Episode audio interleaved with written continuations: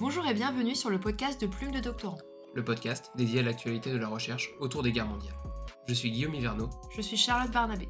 Alors que l'historiographie de ces périodes est déjà abondante et que les livres les concernant inondent régulièrement les rayons de librairie, quels sont les travaux les plus récents et quels débats animent la recherche? C'est ce à quoi nous essayons de répondre en rencontrant les chercheuses et chercheurs qui travaillent sur les guerres mondiales. Bonjour à toutes et à tous et bienvenue dans ce nouvel épisode de Plume de Doctorant. Aujourd'hui, nous recevons Olivier Vivorca pour son nouvel ouvrage Histoire totale de la Seconde Guerre mondiale, publié en 2023 aux éditions Perrin et euh, aux éditions du ministère des Armées. C'est une somme qui s'ajoute à celle publiée par exemple en 2015 par Alia Aglan et Robert Franck. Olivier Vivorca, bonjour. Bonjour. Bonjour, alors vous êtes professeur des universités à l'ENS de Paris-Saclay, vous appartenez à l'Institut des sciences politiques de Paris, et vous avez publié de nombreux ouvrages sur la Seconde Guerre mondiale, dont entre autres sur la résistance ou le débarquement en Normandie. Et aujourd'hui, vous nous proposez une histoire totale de la Seconde Guerre mondiale. Alors tout d'abord, est-ce que vous pourriez nous rappeler ce que c'est qu'une histoire totale? Alors une histoire totale, euh, le titre euh, a été donné par l'éditeur, parce que bien évidemment, on peut euh, considérer que c'est très prétentieux, que total revient ou renvoie à définitif, et c'est bien évidemment pas l'esprit dans lequel j'ai construit et le travail et le titre. hein. Euh, total veut tout simplement signifier euh, que le fait militaire ne peut pas être isolé des autres composantes de l'économie, du social, du géopolitique, de l'idéologique. Donc il faut au fond inscrire la Seconde Guerre mondiale dans une totalité, une totalité qui, euh, au fond, couvre, je le répète, ces différents aspects, ces différents plans. Voilà l'ambition de Total qui, par ailleurs, renvoie aussi à une forme de radicalité, celle que Goebbels annonçait dans son discours du Sport Palace de février 1943, voulez-vous la guerre totale? La guerre a été aussi totale parce qu'elle n'a pas concerné que les militaires, elle n'a pas concerné que les hommes, elle n'a pas concerné que l'Europe. Voilà, ça a été une guerre effectivement mondiale, mais aussi totale, parce que euh, tous les pans de la société, euh, et ce sur les cinq continents, ont été in fine concernés. Et donc, euh, quand on veut faire une histoire totale de la guerre, comment s'y prend-on? Quelle historiographie euh, convoque-t-on? Parce que c'est quand même un, sacré travail. Alors, ça a été un travail euh, monstrueux, et au départ, j'ai souhaité commencer par les archives. Donc, j'ai essayé de, trouver au fond la bonne focale, c'est-à-dire ne pas descendre nécessairement au niveau de la, division, de la brigade ou de la compagnie, mais pas nécessairement non plus rester au niveau des groupes d'armées, des armées, etc., etc. Et donc, j'ai commencé à exploiter tous les fonds de ce qu'on appelle le directorat militaire, qui me paraissait être à, bonne distance.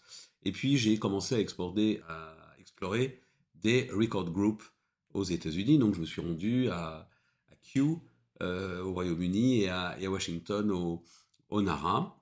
Et heureusement, le Covid est arrivé, parce que je crois que sinon, j'y serais encore.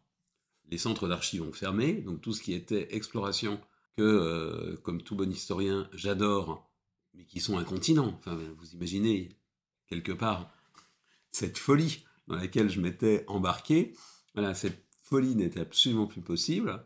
Et donc, j'ai pu, euh, j'ai pu euh, devenir raisonnable. Et donc, cette raison, elle a, elle m'a conduit, pardon, à exploiter la bibliographie, enfin l'historiographie, qui est principalement une historiographie anglo-américaine, parce que cette historiographie anglo-américaine, euh, plus exactement euh, anglo-américaine par la langue, est une euh, bibliographie qui, d'une part, bénéficie du melting pot américain, avec des communautés sino-américaines, nippo-américaines, donc qui écrivent sur le Japon, qui écrivent sur, sur la Chine et qui parlent la langue.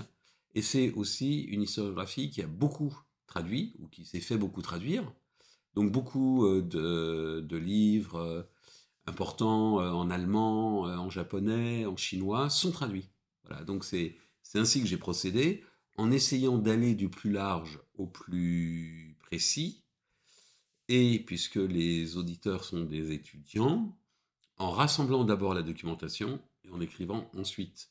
C'est-à-dire que je n'ai pas procédé chapitre par chapitre, j'ai vraiment lu beaucoup, beaucoup, beaucoup. Puis ensuite, un, un beau jour, je me suis réveillé en me disant il faut que je, il faut que j'y aille. Et là, peut-être aussi pour les étudiants qui sont votre, votre auditorat, dire parti. qu'on se demande toujours quand on arrête. Voilà, quand on arrête de regarder les archives, quand on arrête de regarder les livres. Et, et là, je parle de manière descriptive et non normative. Vous avez un moment où, au fond, vous saturez. Vous sentez que ce que vous consultez comme archive ou ce que vous lisez comme livre n'apporte pas infiniment plus que ce que vous estimez. Et quand vous ressentez ce, doux sentiment, bah, c'est le moment d'écrire. Alors justement, comme Guillaume et moi sommes en phase de rédaction, on se demandait comment vous avez fait pour rédiger une telle somme. Est-ce que vous avez accordé une certaine place au récit, par exemple? Et du coup, quel est le public que vous avez prioritairement visé? Alors, en fait, vous avez deux questions en une. C'est peut-être euh, ce double effet qui se coule, inventé. Je crois que vous avez deux éléments. Le, premier, c'est comment je procède. Bah, en fait, si vous voulez, euh, j'avais des archives, j'avais de la bibliographie, donc euh, je peux faire des tas par chapitre, voilà, et donc me concentrer, avoir la, la documentation nécessaire, chapitre par chapitre. Donc là, c'est pas très compliqué, c'est un travail de synthèse. Il faut juste avoir les idées claires et, et, ne pas se laisser obnubiler par, euh, par le détail. Ensuite, vous avez un choix qui a été fait. Alors, le premier choix a été de ne pas faire un livre collectif. Euh, à la différence donc du livre de, Franck et Aglan que vous, que vous citiez, tout simplement parce qu'il est très important pour moi d'avoir un regard unique. Alors, non pas euh, que ce regard soit génial, mais je vais vous donner un élément. Si je m'étais adressé à des spécialistes, l'un aurait fait l'économie de guerre allemande, l'autre l'économie de guerre japonaise. À partir du moment où je traite les deux, je construis consciemment ou inconsciemment mes chapitres en raison l'un de l'autre. Et donc, je vais voir, par exemple, que si j'insiste sur les problèmes de main-d'œuvre de l'Allemagne et la manière dont elle les a résolus, je vais aborder moi-même euh, cette question en évoquant l'économie japonaise, parce que j'en aurais parlé dans l'économie allemande. Et donc ça a beaucoup plus de sens pour le lecteur, parce qu'en fait, comme je suis euh, au fond euh, le, maître du récit, j'ai des possibilités de renvoi implicite d'un chapitre à l'autre qui s'éclairent. Donc il était important pour moi de ne pas faire un ouvrage collectif alors que l'idée a été à un moment quelconque abordée. Le second élément, c'est que j'ai voulu faire un récit. Parce que je me méfie de l'histoire posture, qui euh, théorise mais qui ne va pas beaucoup aux archives, qui vous explique comment on devrait faire, qui euh, utilise les concepts, euh, les démonte, les déconstruit, mais qui au fond, cette histoire, que produit-elle? Donc j'ai voulu faire un récit, et j'ai voulu faire un récit, et c'est ça la difficulté, qui soit à la fois grand public, mais qui soit aussi inattaquable euh, du point de vue scientifique. C'est-à-dire que chacun s'y retrouve. Alors le modèle, qui dans une certaine mesure était aussi, euh, voilà, qui a été vraiment à la fois de la chance et c'était le débarquement, parce que ça a été un gros travail sur archives. Euh, voilà, j'ai été beaucoup beaucoup à, Washington et à, et à Kew, et j'ai réussi à faire un livre relativement court. Il va faire, en tous les cas, il faisait moins d'un million de signes qui, euh, je crois, apportait du neuf euh, sur euh, bien des plans, et qui en même temps était parfaitement lisible.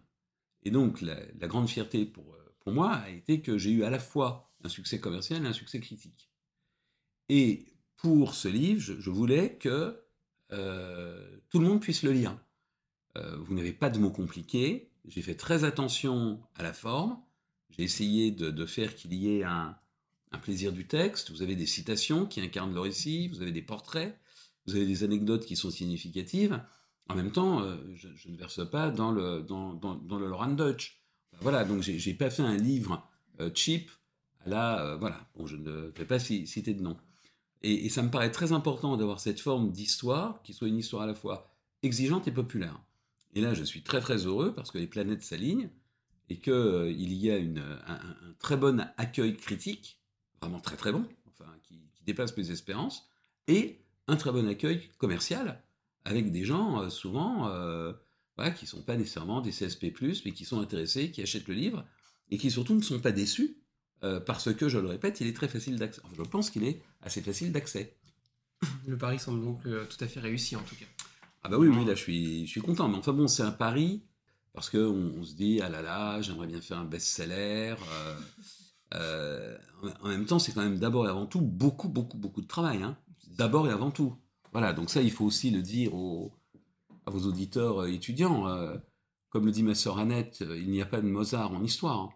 Donc déjà, 70% ou 60% ou 80% de la réussite, c'est du travail. Le nombre de livres que vous avez lus, le nombre d'archives que vous avez consultées, c'est ça aussi qui rend intelligent. Et donc, euh, vous avez parfois des succès qui sont immérités, mais vous avez aussi des succès qui sont mérités parce que, je le répète, c'est d'abord et avant tout du travail. Bien sûr. J'aurais aimé d'ailleurs que nous revenions un petit peu sur la bibliographie, vous en avez parlé, vous en proposez une à la fin de l'ouvrage. Euh, est-ce que les historiographies nationales, donc des différents pays qui étaient concernés par le conflit, est-ce que vous sentez qu'elles ont, elles sont influencées dans le rapport euh, qu'ont ces pays au conflit en fait? Oui, bien sûr, vous allez avoir euh, une historiographie qui ne sera pas la même pour, bon, la Russie, je n'en parle même pas, mais pour l'Allemagne, pour le Royaume-Uni ou pour les États-Unis. Je vous donne un exemple euh, assez frappant. Vous avez eu des histoires officielles qui ont été publiées par donc les Britanniques, les Américains et les Allemands. Bon, donc là, je parle avec deux, voilà, les, les- deux personnes qui m'interviewent, qui sont donc en thèse et qui connaissent ces ouvrages, et qui donc pourront me corriger. Mais moi, j'ai été frappé par la très grande qualité de l'histoire officielle américaine, qui, en gros, est rédigée dans les années 50-60, et qui, pour moi, tient le coup, vraiment tient très bien le coup, et qui est assez honnête. Alors, bien évidemment, nous n'écririons plus comme ça, mais quand vous prenez un livre comme celui de Matloff sur le strategic planning ou autre, euh, on, est quand même assez, euh, assez euh, ébahi par ce qu'il sort. Quand on regarde en revanche l'histoire officielle britannique, ce n'est qu'un long hymne aux armées de, la couronne. Donc là, c'est une, une historiographie qui, pour moi, est quasi inutilisable, ou en tous les cas où il faut vraiment séparer le bon grain de l'ivraie. Quant à l'histoire officielle allemande, alors là, c'est euh, quand même une défense et illustration de la Wehrmacht, avec des chapitres absolument incroyables, incroyables, dont un qui euh, prétend que, euh, au fond, la guerre, enfin Barbarossa, a été une guerre préventive, et que ceux qui ont commis, que les crimes qui ont été, qui ont été commis par les soviétiques dépassent indiciblement les crimes commis par, par la Wehrmacht et la SS. Donc on une- on a effectivement une historiographie qui n'a pas euh, dissipé, déchiré les voiles du passé. Pour euh, les étudiants qui nous écoutent, est-ce que vous pourriez nous expliquer comment vous avez traité les sources que vous avez consultées? Qu'est-ce que ça représente en termes de quantité? Est-ce que vous avez une méthodologie particulière pour les traiter? Alors, les sources, c'est bien évidemment important. Donc, nous parlons bien des sources primaires, donc des archives. En gros, c'est autour de 15% des notes. Voilà, pour, euh, j'avais regardé. Alors, ces sources, soit je les, avais déjà vues dans les, travaux précédents. C'est le cas, par exemple, de ce qui concerne le débarquement, mais c'est aussi le cas de ce qui concerne la libération de Paris. J'avais travaillé sur Archives euh, pour la libération de Paris, soit au contraire, euh, c'était neuf. Euh, comment je les traite Très concrètement, donc, je prends peu de photos. Voilà, ça aussi, c'est un grand débat. Est-ce qu'on doit prendre des photos aux archives ou non? L'avantage de la photo, c'est qu'elle est fiable, euh, qu'on avance beaucoup plus vite, donc il y a un côté un peu grisant. L'autre côté, c'est qu'il faut bien la classer, bien l'archiver, et qu'ensuite on retrouve parfois difficilement ce qu'on avait cherché. C'est-à-dire qu'on, alors que moi, comme je prends des notes, mais parce que je suis un vieux, je peux raisonner par euh, mots-clés. Et je, je me souviens que j'ai croisé euh, Patton, voilà, et je tape Patton et je retrouve immédiatement l'archive, ce qui serait plus difficile, me semble-t-il, à faire avec des photographies. Donc ensuite, je, prends ces archives et comme je tape, vous avez ce phénomène très curieux que connaissent les historiens, mais qui est très difficile d'expliquer, qui est que vous avez une opération euh, chimique qui se passe dans votre cerveau et qu'au fond, le, livre est en train de s'écrire dans votre tête. C'est très, très compliqué à, expliquer. Donc comment, comment je traite l'archive? Euh, Je vais la lire, la relire, elle va m'inspirer, elle va ensuite s'intégrer dans un narratif qui est un narratif global, mais aussi, ce que je vais faire, c'est que je vais la citer. Et de ce point de vue, là, j'ai été très frappé parce que euh, j'ai une double expérience, euh, disons un petit peu, euh, peut-être un petit peu déviante. D'une part, je lis beaucoup d'historiographie anglo-américaine, et de l'autre, je fais des, documentaires. Je suis co- co- co-scénariste de documentaires. Et donc, quand vous faites un documentaire, euh, le mantra d'un réalisateur avec lequel je travaille, qui s'appelle David Cornbrosa et qui est vraiment euh, formidable, c'est de citer. Il dit il faut des verbatims, il faut des verbatims. Donc j'ai pris l'habitude, si vous voulez, d'écrire avec une forme assez synthétique, du moins je l'espère, enfin voilà, je ne me noie pas dans le détail, et en même temps de beaucoup citer pour incarner le récit. Et j'ai été très frappé en lisant des travaux français, et donc là c'est un conseil quand même que je donne aux, étudiants, de voir à quel point les Français citent peu. Les Français citent peu. Et euh, bah, très souvent, euh, un sonnet sans détour vaut mieux qu'un long poème. Une très belle citation résume beaucoup mieux une, situation. Voilà, je me souviens par exemple que pour décrire la bataille de Stalingrad, si vous voulez, euh, c'est presque inutile de, proposer un récit. Lorsque vous avez un soldat allemand qui dit qu'il cherche Dieu dans Stalingrad et qu'il ne l'a pas trouvé, si vous voulez, tout est dit.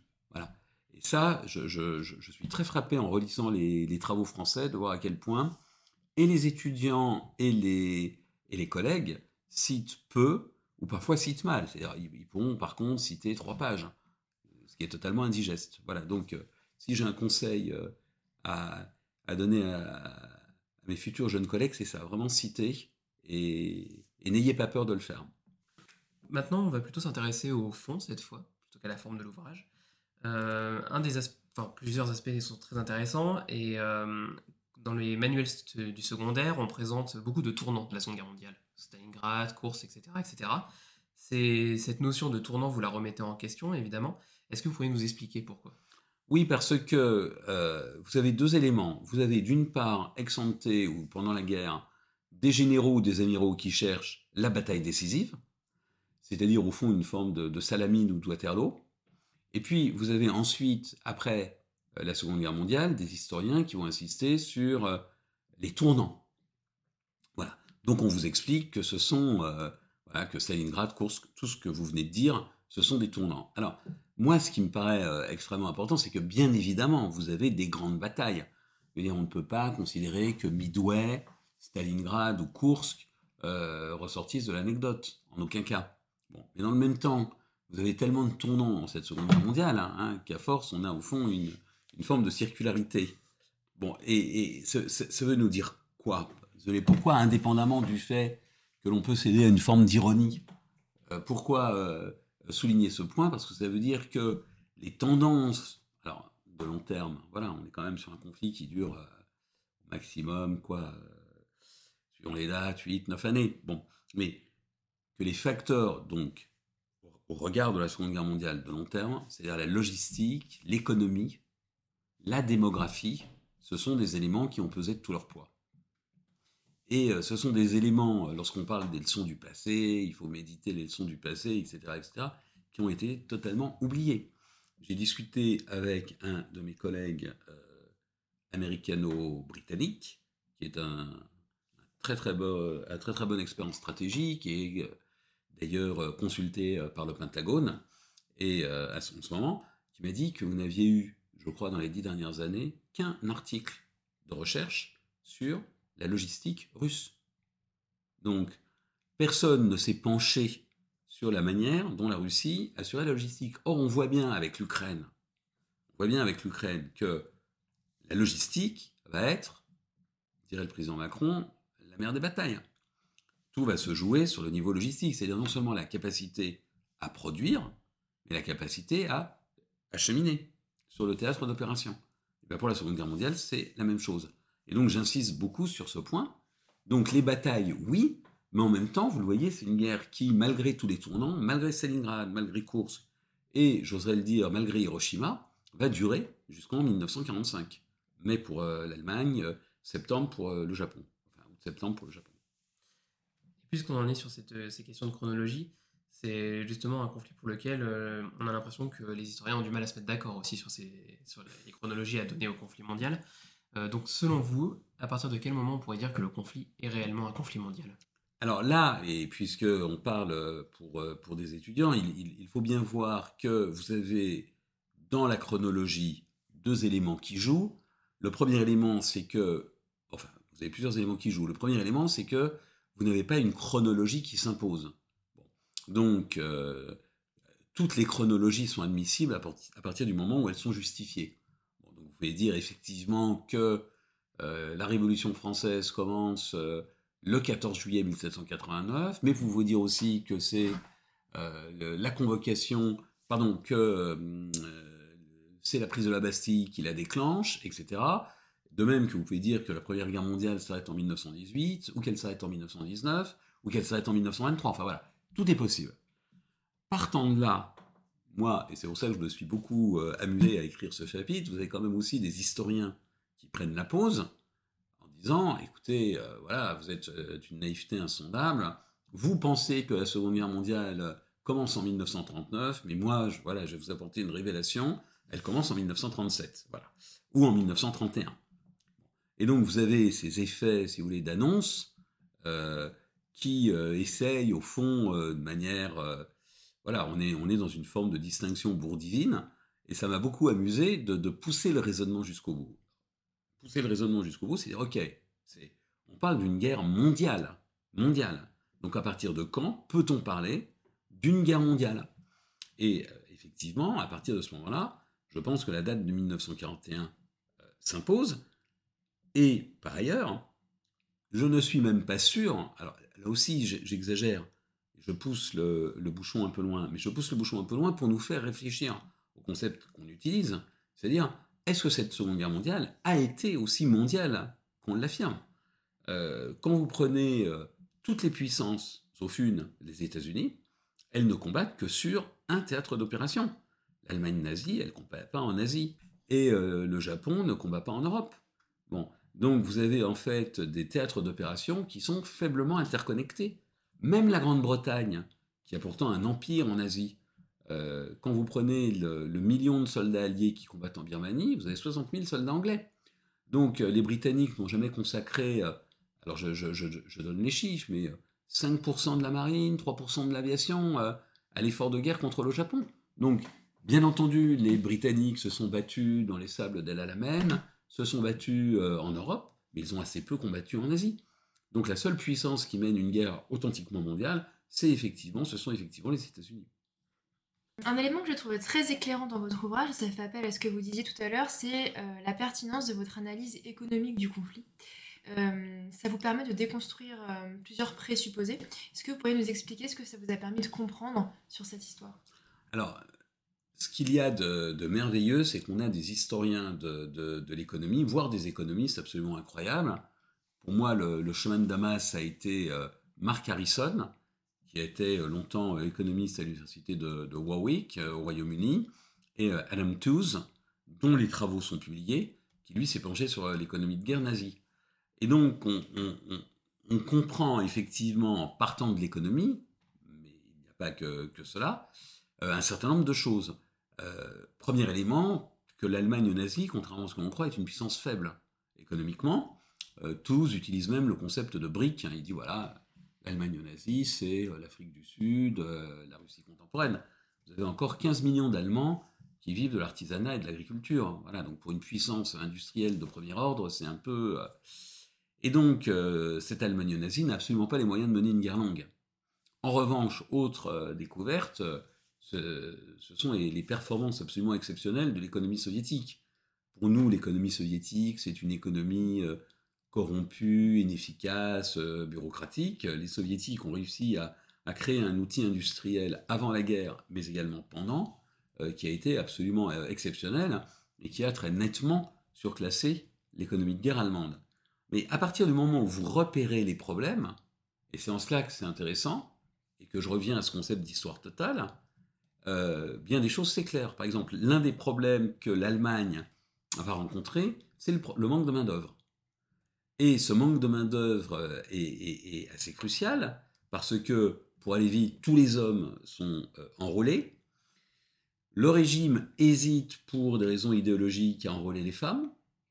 Et donc, les, solutions, ben, les solutions, c'est d'une part, imposer le travail obligatoire au peuple sous la botte, et de l'autre, faire travailler les détenus des camps de concentration euh, pour l'effort de guerre nazi. Donc, vous le voyez,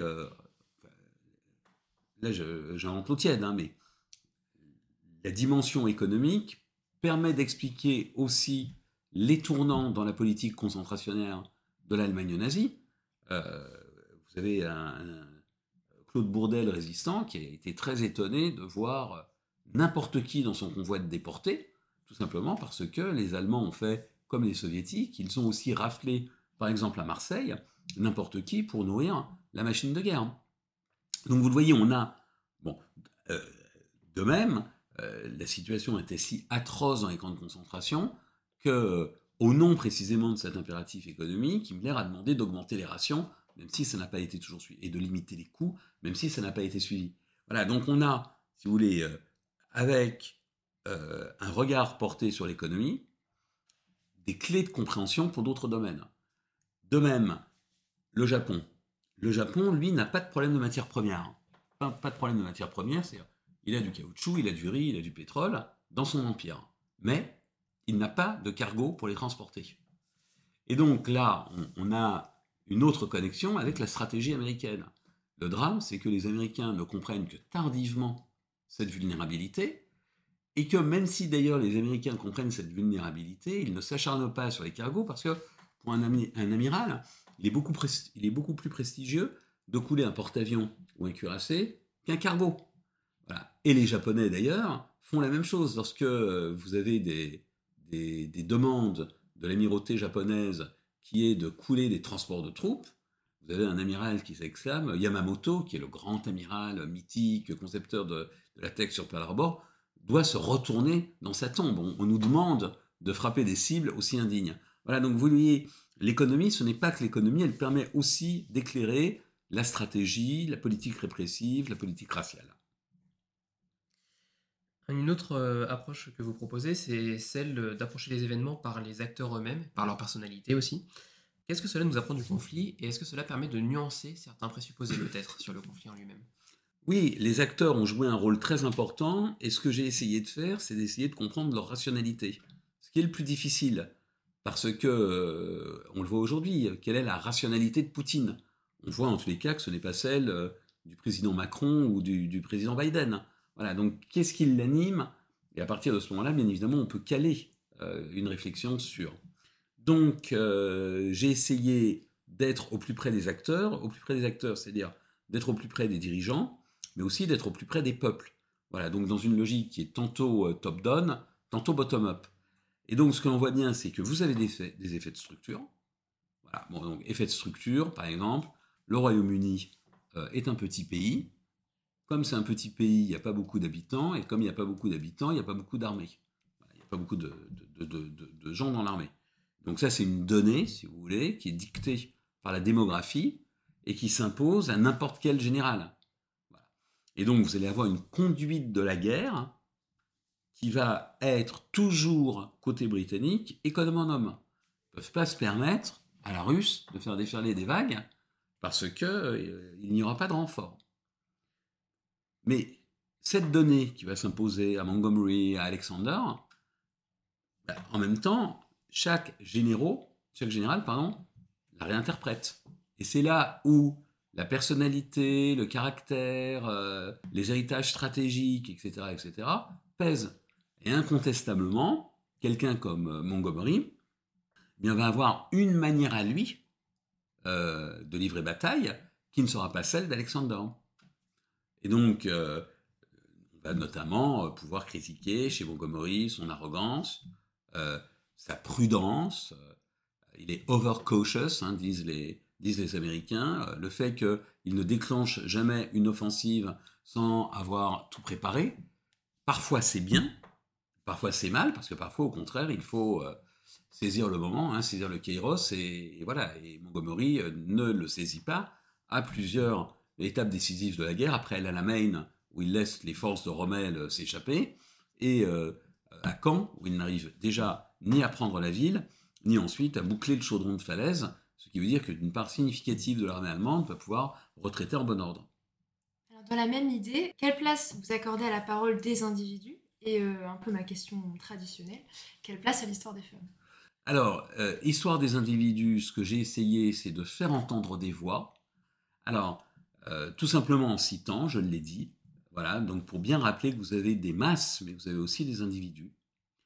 Et là, j'avais été très frappé comme modèle hein, euh, par Saul Friedlander dans son œuvre sur euh, la persécution et l'extermination, qui expliquait qu'on n'entendait pas les victimes. On n'entendait pas les victimes juives, on n'entendait que les bourreaux. Ça, on le voit de manière très manifeste chez Hilberg.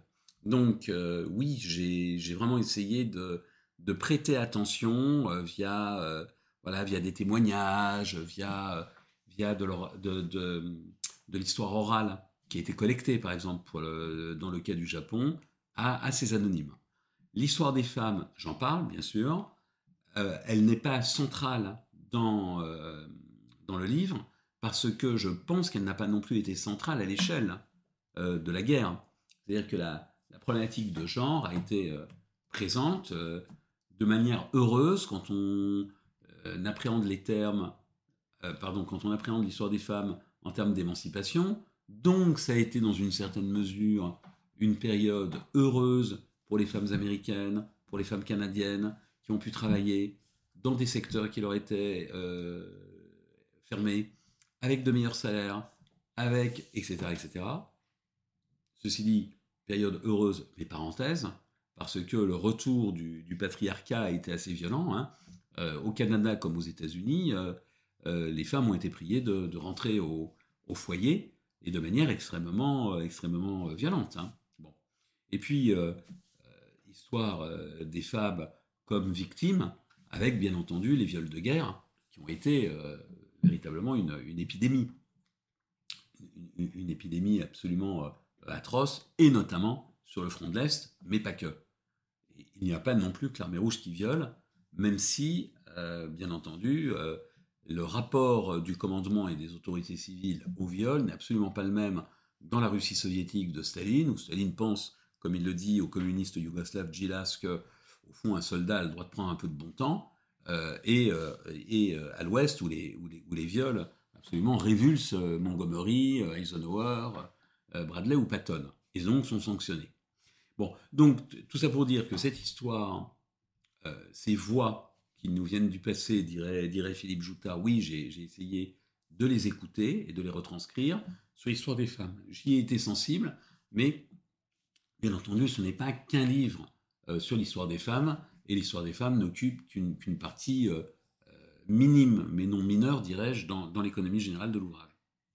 C'est un, un conflit, déjà à l'époque et puis encore aujourd'hui dans les représentations, qui reste extrêmement manichéen. Quelle place avez-vous accordé aux mémoires, aux représentations de ce conflit dans la construction de votre récit?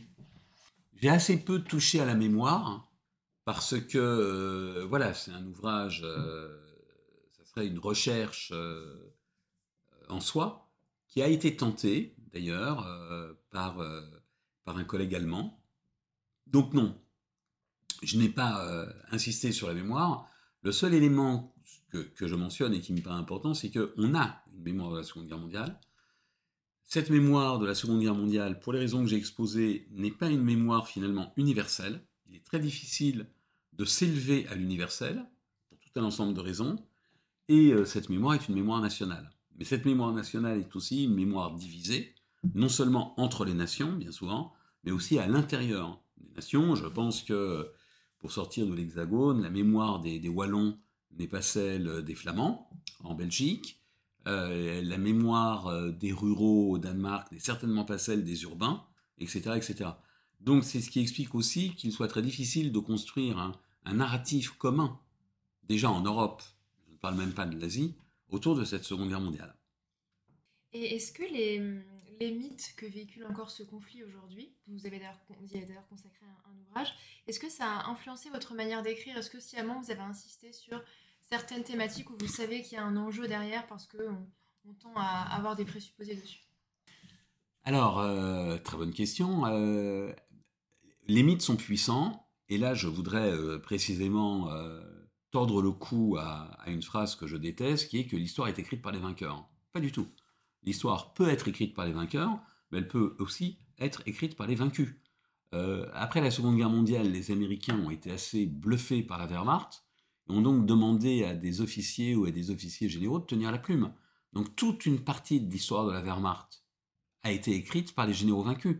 C'est eux qui ont imposé l'idée que l'Allemagne nazie avait été vaincue par l'hiver, donc mon collègue et ami Jean Lopez a repris les tables, les tables de l'hiver à Moscou. C'est un hiver qui n'est ni spécialement précoce, ni spécialement rigoureux. Donc tout ça, c'est des balivernes.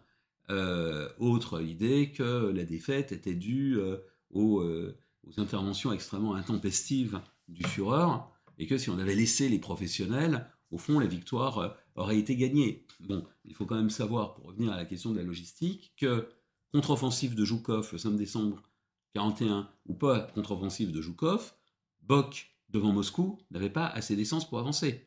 il n'avait pas assez d'essence pour avancer. Donc, euh, tout cela pour dire que vous avez effectivement une mythologie. Cette mythologie, elle a été souvent euh, dictée par les vaincus, euh, contrairement à ce que l'on peut croire. Et effectivement, ça a été un principe sans doute beaucoup plus implicite ou inconscient qu'explicite et conscient de tordre le cou au mythe, parce que c'est aussi pour l'historien, qui est quand même, et ça vous le savez, pas omniscient, toujours un objet de surprise de découvrir que, voilà, euh, l'économie soviétique est plus forte que l'économie allemande, que Rommel, que l'on présente comme un grand chef de guerre, euh, est en fait euh, sans doute un bon tacticien mais un mauvais stratège, etc., etc. Et donc tous ces éléments, effectivement, font naître de la surprise et on a envie de les communiquer au lecteur. Et ça, c'est ce qui m'avait frappé pour le débarquement. Parce que je suis arrivé tout à fait innocent dans cette histoire du débarquement. voilà, j'ai laissé les archives jouer le juge de paix. J'ai été très surpris de voir à quel point, par exemple, les Britanniques et les Américains ne s'entendaient pas.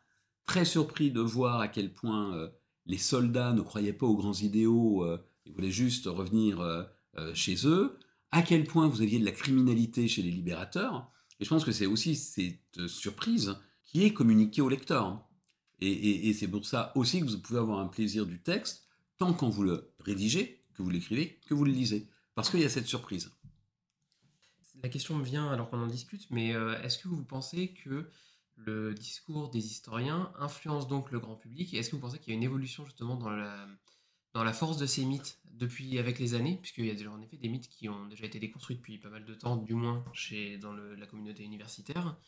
Et donc, est-ce que vous pensez, au travers des conférences que vous faites, etc., vous devez avoir un peu un retour du grand public? Et est-ce que vous voyez une évolution peut-être? Alors, je ne crois pas que vous ayez euh, un, pouvoir de l'historien, heureusement ou malheureusement. Euh, alors, vous avez quand même, me semble-t-il, un certain nombre de contre-exemples. Dans les contre-exemples, vous avez Paxton. là, oui, effectivement, on ne peut plus penser Vichy après Paxton comme avant.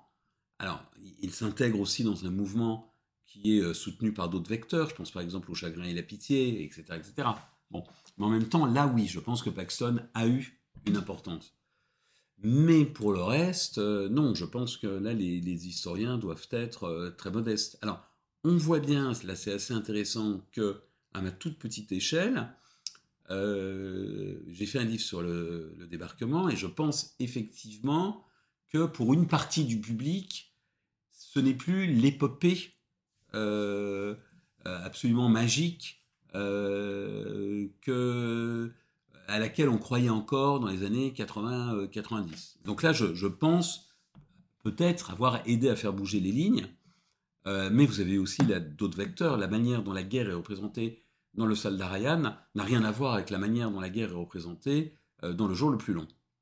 En revanche, pour vous donner un élément, j'ai fait une recherche de première main sur les députés et les sénateurs qui s'appellent donc les orphelins de la République dans laquelle pardon, je reviens sur le vote du 10 juillet 1940, eh bien, vous avez encore l'idée que c'est la Chambre du Front populaire qui a voté les pleins pouvoirs. Et donc là, on est tellement dans un nœud idéologique qui fait que, quand même, la tunique de Nessus de la droite, c'est bien d'avoir plébiscité Vichy. Bien entendu, vous avez des gens de gauche qui ont voté pour Vichy, mais beaucoup moins. Beaucoup moins. Bon, et donc, vous avez au fond un transfert de la faute à la victime qui dit ben non, c'est pas nous, c'est la Chambre du Front populaire, en ignorant le rôle du Sénat, en ignorant les majorités de reflux, en ignorant les élections partielles qui ont profondément modifié ces majorités. Et là, vous avez beau écrire, bon, le livre n'a pas eu euh, un succès, euh, un succès euh, faramineux, mais vous avez beau écrire et répéter, ça ne passe pas. Et d'ailleurs, puisqu'on remonte un petit peu dans la chronologie, ce que je trouvais intéressant aussi, c'est de questionner l'idée que, qui est proprement débattu, ou du moins que les gens discutent beaucoup, celle comme quoi le conflit aurait peut-être été évitable ou inévitable. Et donc ça, vous revenez dessus, est-ce que vous pourriez nous en dire deux mots? Oui, alors donc là, euh, vous savez, vous connaissez la formule de Benedetto Croce, toute histoire est contemporaine. Euh, là, on le voit bien parce que on a eu ce narratif autour de Poutine. Si, euh, au fond, euh, l'Ouest avait été plus accommodant, si l'OTAN n'avait pas cédé à une forme de vertige, etc., etc., la guerre aurait pu être évitée. Et on a un peu cette idée également avec, euh, avec la Seconde Guerre mondiale. C'est une thèse que défend un, un, historien britannique, britannique Alan Taylor, et c'est dans une certaine mesure la thèse que défend aussi Churchill quand il parle d'une guerre inutile, unnecessary war. Bien, alors, de ce point de vue, je crois qu'il faut bien distinguer deux éléments. Vous avez des responsables, et ces responsables de la guerre sont l'Allemagne et le Japon. Euh, vous avez une volonté non seulement hégémonique de ces deux puissances, mais une volonté guerrière. Hitler souhaite la guerre. Lorsque vous avez les accords de Munich, Hitler est très déçu euh, de voir le caractère pacifiste du peuple allemand, un peuple allemand qui va applaudir euh, Chamberlain dans sa voiture. Donc, si vous voulez, la responsabilité, elle est claire. J'observe d'ailleurs que si vous avez toute une littérature autour des responsabilités allemandes dans le déclenchement de la Première Guerre mondiale, et ce depuis le traité de Versailles et l'article 231, vous n'avez quasiment aucun débat historiographique sur les responsabilités, sur les responsabilités respectives de la guerre. Donc de ce point de vue-là, si vous voulez, la, situation paraît tout à fait claire. En revanche, et, c'est ceci qui rend la situation plus complexe, euh, il est clair que la guerre ne résulte pas simplement d'un plan que Adolf Hitler aurait rédigé dans Mein Kampf et qu'il aurait appliqué. Vous avez plein d'éléments surprenants, comme par exemple l'entrée en guerre de la Grande-Bretagne, du Royaume-Uni et de la France en septembre 1939, qui n'est pas attendu et encore moins espéré par le Führer. Euh, même la guerre contre la Pologne est dans une certaine mesure une aberration parce que Hitler au départ voulait s'en faire une alliée. Voilà, donc vous avez plein d'éléments, si vous voulez, euh, euh, totalement imprévus, qui correspondent effectivement à un processus, mais ce processus ne doit pas non plus diluer les responsabilités. Alors, après une telle somme, est-ce que vous avez de nouveaux projets de recherche? Oui, parce que... non, mais si vous voulez, en fait, c'est assez marrant. Parce que euh, quand vous êtes historien, vous avez deux, deux voies. Soit pour un certain nombre de raisons, vous arrêtez d'aller aux archives et de, et de travailler. Parce que c'est un métier qui est quand même un métier, alors il faut même le dire aux étudiants qui s'engagent dans une thèse, c'est c'est un métier qui peut être très ingrat. Voilà. Donc moi j'ai des amis, ils ont écrit 5 livres, 6 livres, 7 livres, sans jamais rencontrer un succès. Euh, voilà, ils vont en vendre 800 euh, ou 1000 exemplaires, avoir 4 lignes dans le monde. Ils repartent, ils refont un livre et c'est la même chose. Donc à partir d'un certain moment, vous avez une forme de découragement et d'aigreur, ce qui explique que beaucoup de mes collègues, au fond, euh, aient viré vers des responsabilités administratives, qui au moins apporte une forme de gratification qu'on n'obtient plus, euh, qu'on n'obtient plus euh, par l'écrit. Mais quand vous êtes gratifié, alors en même temps la gratification, euh, connaissez sans doute Catherine Millet, qui est une critique d'art et qui avait fait un best-seller qui s'appelait La vie sexuelle de Catherine M, qui avait eu beaucoup de succès. Elle expliquait que elle avait suffisamment de notoriété, ça lui suffisait. Donc voilà, vous avez des, vous avez des, auteurs, historiens ou non, mégalos. Voilà, donc dans ce cas-là, c'est jamais assez. Bon, mais si vous, êtes assez satisfait des gratifications que vous avez reçues, euh, bah, vous avez envie de continuer. Vous avez envie de continuer parce que vous avez été, au fond, récompensé. Donc c'est un puissant adjuvant, non pas pour s'arrêter, mais pour continuer. Donc oui, j'ai d'autres projets en documentaire et, et en ouvrage. Voilà, il faut que je mette tout ça au clair, mais oui, oui. Je ne compte pas m'arrêter. Très bien. il nous reste à conclure cet entretien et puis à vous remercier en tout cas pour le temps que vous nous avez accordé. Merci. Merci. Nous vous remercions d'avoir écouté ce podcast réalisé par les doctorants en Seconde Guerre mondiale du laboratoire Istémé de l'Université de Caen. Si vous l'avez aimé, n'hésitez pas à partager. Nous vous retrouvons le mois prochain pour un prochain épisode.